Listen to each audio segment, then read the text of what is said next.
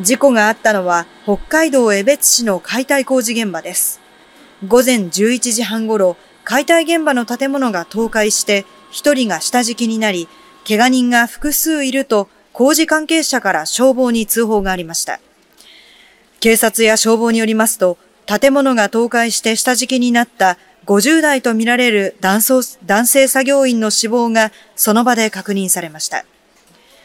またこの他に男性2人が搬送されましたが、軽傷とみられています。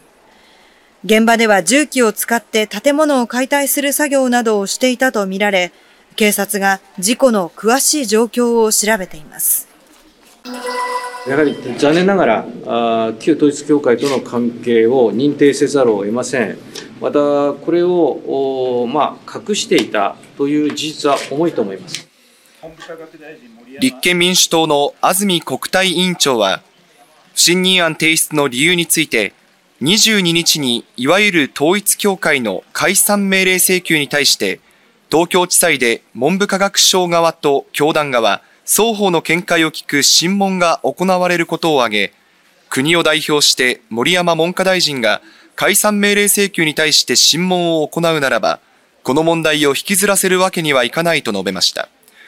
不信任案は明日の衆議院本会議で採決される予定ですが、与党は否決する方針です。昨日逮捕され、今朝送検されたのは、甲州市役所の会計年度任用職員、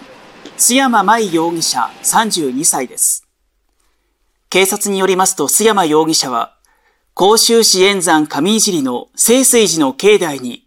乳児の遺体を遺棄した疑いです。警察によりますと須山容疑者は容疑を認めていて、乳児を出産した直後に埋葬するため、一人で寺に埋めたと話しているということです。一緒に暮らしていた容疑者の父親でもある寺の住職は取材に対し、いつもダボっとした服を着ていたため、妊娠に全く気づかなかった。逮捕直前まで普段と様子も変わらなかったと話しています。警察は DNA 型鑑定を進めるとともに、動機や詳しい経緯などを調べています。警察によりますと、社員の鴨原俊之容疑者はおととし9月下旬、神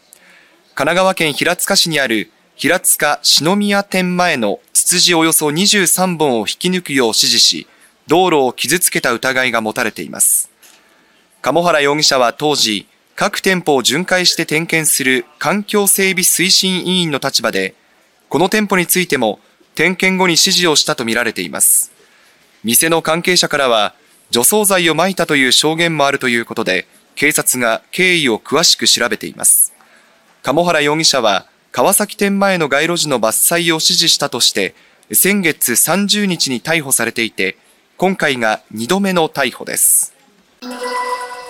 ロイター通信が入手した17日の映像では、エジプト側のラファで重機などを使い、巨大な壁を設置しているのが確認できます。エジプトの人権団体は、この壁の中の広さはおよそ19平方キロメートルで、